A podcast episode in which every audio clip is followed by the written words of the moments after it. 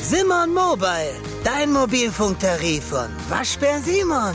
Sim, sim, sim, Simon.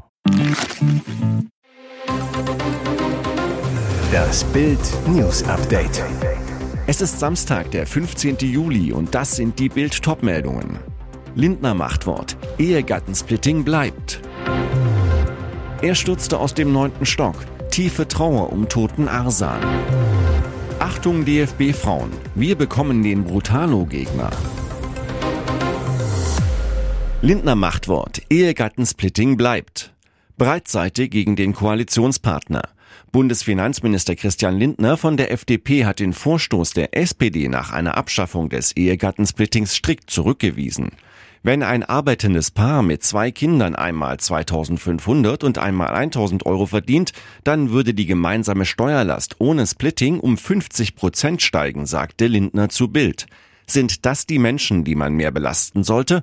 SPD und Grüne wollen das, ich schließe das aus. Lindner argumentiert auch juristisch. Das Ehegattensplitting sei ein aus dem Grundgesetz abgeleitetes Recht. Wer heiratet, bildet eine Gemeinschaft mit Pflichten. Man schuldet sich etwa gegenseitig Unterhalt, erklärte der Finanzminister. Es ist nur fair, dass der Staat diese Wirtschaftsgemeinschaft zusammen besteuert. Wie ein Paar sich intern organisiert, ist deren Sache.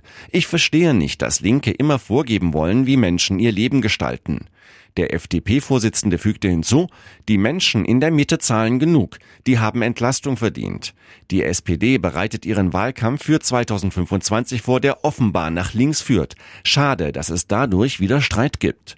Lindner erklärte, dass seine Frau und er nicht vom Ehegattensplitting profitieren. Er stürzte aus dem neunten Stock. Tiefe Trauer um toten Arsan. Kerzen, Blumen, Fotos. So wird des zehnjährigen Arsan Namit T. gedacht, der am Freitag in den Tod stürzte.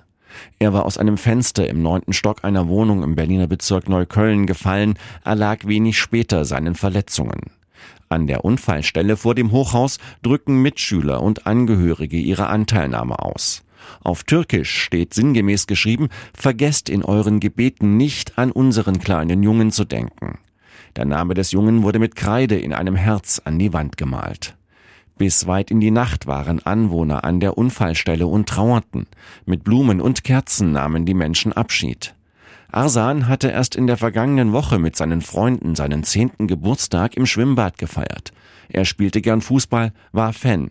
Wohl deswegen wurden nahe der Unglücksstelle ein kleiner Fußball und ein Ronaldo-Trikot abgelegt. Die Polizei untersucht, wie es zu der Tragödie kommen konnte. Laut Polizei gibt es keine Hinweise auf ein Fremdverschulden. Achtung DFB-Frauen, wir bekommen den Brutalo-Gegner. Was kommt da auf die deutsche Mannschaft zu? Ein Testspiel der kolumbianischen Fußballerinnen wurde am Freitagabend abgebrochen, weil der WM-Vorrundengegner der DFB 11 zu brutal gespielt haben soll. Was war passiert? Die Frauennationalteams von Kolumbien und Irland bestritten ein WM-Testspiel unter Ausschluss der Öffentlichkeit im australischen Brisbane. Nach 20 Minuten brachen die Irinnen die Partie ab, weil Kolumbien physisch übertrieben gespielt habe, teilte der Verband Irlands mit. Irische Medien berichten, dass Mittelfeldspielerin Denise O'Sullivan nach einem heftigen Foul mit einer Verletzung am Schienbein ins Krankenhaus eingeliefert werden musste. Dort wurde der befürchtete Bruch nicht bestätigt, stattdessen habe sie eine Verletzung der Weichteile erlitten und muss einen speziellen Schutzstiefel tragen. Vor dem Foul hatten die Kolumbianerinnen innerhalb von 19 Minuten bereits zwei gelbe Karten bekommen. Am 30. Juli ist Kolumbien der zweite Vorrundengegner der deutschen Mannschaft. Wahnsinnsfahrtgesetz. Dänische Polizei kassiert Auto von Deutschem ein. Wer in Dänemark so schnell fährt, dass das Wahnsinnsfahrtgesetz gereift, verliert sein Auto. Dabei ist es egal, ob man in Dänemark lebt oder nicht. Das musste nun laut der Polizei von Südjütland ein 19-Jähriger aus Deutschland erkennen. Der junge Deutsche war am Montagabend geblitzt worden, als er 182 kmh fuhr. Und das auf einer Strecke, auf der nur 80 erlaubt sind. Die Polizei konnte Auto und Fahrer in Dänemark ausfindig machen. Das Auto wurde beschlagnahmt. Außerdem wird Anklage gegen ihn erhoben. Der 19-Jährige hat inzwischen Dänemark wieder verlassen, allerdings ohne sein Auto.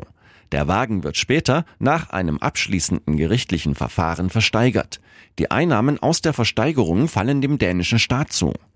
In Dänemark spricht die Polizei von Wahnsinnsfahrt, wenn der Fahrer schneller als 200 kmh fährt oder die erlaubte Geschwindigkeit mit 100 kmh oder zu 100 Prozent überschritten wird. Außerdem fallen Alkohol am Steuer bei über 2,0 Promille, besonders rücksichtsloses Fahren und verschuldete Unfälle mit Todesfolge ebenfalls unter das Gesetz. Und jetzt weitere wichtige Meldungen des Tages vom Bild Newsdesk. Palma de Mallorca. Was geschah in dem Hotelzimmer am Ballermann? Sechs Deutsche sitzen auf Mallorca in Gewahrsam. Der Vorwurf Gruppenvergewaltigung. Sie sollen in den Morgenstunden des 13. Juli eine 20-Jährige gemeinsam missbraucht haben. So rekonstruiert die Polizei die Tat.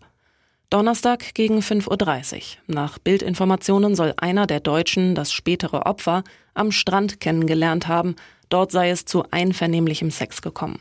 Von dort habe sich das Duo entschlossen, ins Hotel von Freunden des Deutschen zu gehen. Die Frau sagte später der Polizei, dass sie mit ihm aufs Zimmer ging, um etwas zu trinken und dachte, sie wären allein. Dort soll es wieder einvernehmlichen Sex gegeben haben. Plötzlich seien dann die fünf deutschen Freunde des 20-Jährigen aufgetaucht. Das Opfer sei festgehalten und mehrfach vergewaltigt worden. Die Frau gelangte irgendwann an die Rezeption des Hotels. Von dort wurde die Polizei verständigt. Nach Bildinformationen konnte sie das Geschehene klar schildern. Beamte nahmen fünf der Deutschen fest, den sechsten erst am Donnerstagnachmittag. Die Frau wurde zur Untersuchung in ein Krankenhaus gebracht. Wie Bild erfuhr, wird vier Deutschen Vergewaltigung vorgeworfen, den anderen beiden Intimidation, Einschüchterung. Das wird in Spanien fast genauso hart bestraft. Sie sitzen alle in der Revierzelle der Policia Nacional. Am Samstag sollen die Verdächtigen einem Haftrichter in Palma vorgeführt werden. Sein Essen führte die Ermittler auf die Erfolgsspur. 13 Jahre lang lebte Rex Heuermann unbehelligt in seinem heruntergekommenen Haus. Der Architekt steht im Verdacht, mindestens vier Frauen getötet zu haben. Das entscheidende Beweismittel eine Pizzakruste. Als Heuermann im März einen Karton mit Pizzaresten in einer Mülltonne in Manhattan entsorgte, packten Polizisten beherzt in den Eimer, glichen seine DNA mit einem Haar, das an der Fessel eines der Opfer gefunden wurde, ab. Volltreffer denn ein Zeuge hatte einen Pickup-Truck beobachtet, den die Ermittler mit Heuermann in Verbindung brachten. Freitagmorgen endlich die Festnahme im Fall um den Serienkiller von Long Island. Die Polizei nahm den 59-Jährigen in seinem Haus in Massapequa fest. Er steht im Verdacht, mindestens vier Prostituierte, deren Leichen im Dezember 2010 am Gilgo Beach gefunden wurden, getötet zu haben.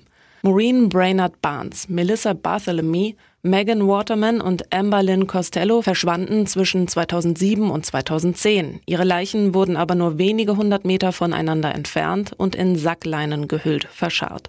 Die Frauen wurden als Gilgo 4 bekannt. Die Polizei ging von Anfang an von einem Serienmörder aus. Heuermann wurde noch am Freitag dem Haftrichter vorgeführt. Sein Anwalt plädierte in dessen Namen auf nicht schuldig. Laut Anwalt habe der zweifache Vater ihm gesagt, ich habe das nicht getan. Vor Gericht äußerte sich der Angeklagte nicht, wirkte emotionslos. Haft ohne Kaution. Hier ist das Bild News Update. Und das ist heute auch noch hörenswert. Die Wut auf die Klimakaoten wächst. Zwei Männer packen sich einen auf der Straße hockenden Verkehrblockierer, schleifen ihn weg, werfen ihn ins Gebüsch. Als der prompt auf die Kreuzung zurückkehrt, wiederholen sie die Aktion. Gleichzeitig zerrt eine Frau eine Aktivistin an den Haaren, schreit sie an, steh auf, bist du nicht ganz dicht? Und mit Blick auf den entstandenen Stau, guck dir die Scheiße doch mal an. Die Szenen aus dem Video sollen am Freitagmorgen in Bottrop in NRW entstanden sein. Nach den Flughafenbesetzungen tags zuvor in Hamburg und Düsseldorf bricht sich die Wut auf die Aktivisten der letzten Generation nun offenbar Bahn.